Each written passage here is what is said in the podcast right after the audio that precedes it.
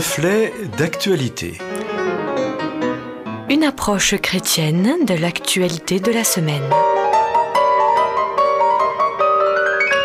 C'est Éric Denimal que nous accueillons au micro aujourd'hui.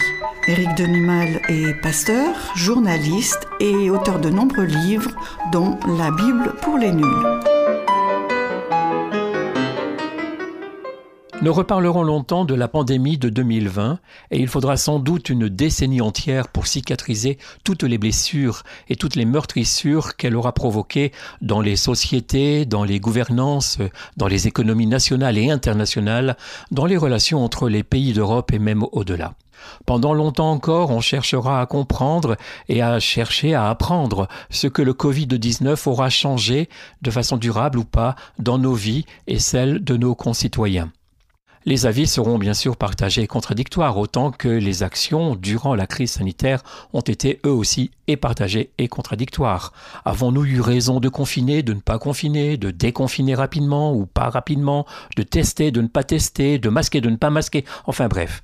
Enfin, nous avons entendu toutes sortes de convictions et de certitudes, et puis souvent des inepties assez importantes. Nous en avons même un peu marre de tous ces discours et de toutes ces analyses d'experts, de contre-experts, de spécialistes en tout genre et de blablateurs de première.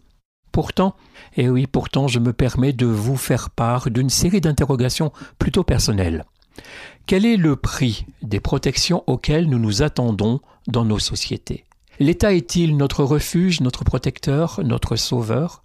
Faut-il accepter au nom de la sécurité, voire de la santé, tout attendre de l'État et se confier exclusivement en ses décisions ou en ses dictates? Nos sociétés avancées sont-elles vraiment capables de protéger toujours tous les citoyens, les plus jeunes et les plus âgés? Pour répondre à ces questions qui ne sont pas nécessairement faciles, il vaut mieux ne pas avoir le nez dans le guidon, aussi vais-je prendre du recul, beaucoup de recul, puisque je vais m'inspirer d'histoires relatées dans la Genèse, le premier livre de la Bible. Avouez que prendre plus de recul est difficile. Quand Abraham quitte la Mésopotamie pour les déserts de Canaan et qu'il répond ainsi à l'appel de Dieu, il quitte aussi une ville, un État, une société que l'on peut dire avancée. Le nomadisme, qui sera désormais sa vie, peut paraître euh, bucolique, sympathique, champêtre et pastoral. C'est aussi et surtout un examen de passage, un examen de passage en passage. Parce que quitter une société bien établie pour une vie pastorale, c'est devenir berger là où on était peut-être mouton. L'errance et la migration sont une espèce de refus, oui, un refus, un éloignement de tous les systèmes politiques, économiques et sociétaux trop bien ordonnés, surtout lorsque ces derniers s'organisent autour d'un pouvoir central et d'un pouvoir central fort. Or, la Bible se méfie de la ville et de ce qu'elle représente, depuis que la première a été fondée par un meurtrier nommé Cain. Et c'est sans doute pour cela que la Bible propose toujours un élargissement, un éloignement, aller à l'écart, provoquant ainsi le mouvement, le mouvement perpétuel, le changement permanent, plutôt que la stagnation et l'inertie qui paralysent.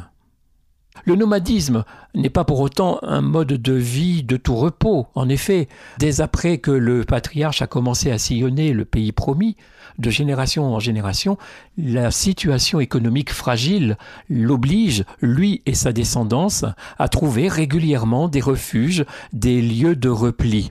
L'attraction de la ville fortifiée, de l'État fort, devient alors une tentation.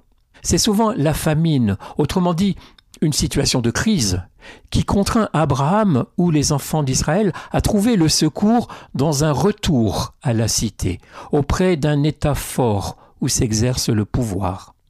L'Égypte en est un archétype. L'État offre alors la protection recherchée et espérée, mais, c'est au prix de la liberté individuelle. Protégée, Sarah, l'épouse d'Abraham, le sera, mais elle sera aussi confinée dans le harem du Pharaon.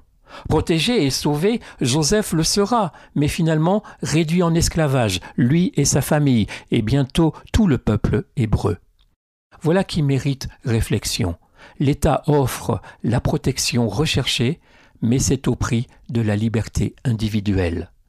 Nous érigeons des systèmes, des régimes, des gouvernances où la protection légitime des citoyens impose des mesures restrictives, parfois illégitimes, sur les individus, faisant de ces citoyens des prisonniers, des prisonniers volontaires certes, mais des prisonniers tout de même.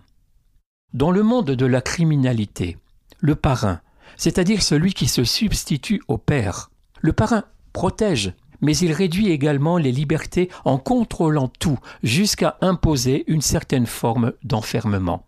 Voyez-vous, les pharaons ne sont pas tous morts. Heureusement, la Bible, qui pointe la perversion de nos organisations, nous présente aussi quelqu'un qui protège tout en respectant la liberté de chacun. Celui-là est amour. C'est la différence entre le Père éternel et le parrain temporaire. À bientôt.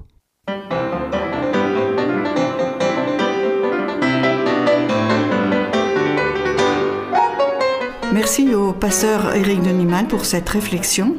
Je vous rappelle, amis auditeurs, que le texte est disponible sur simple demande. À bientôt!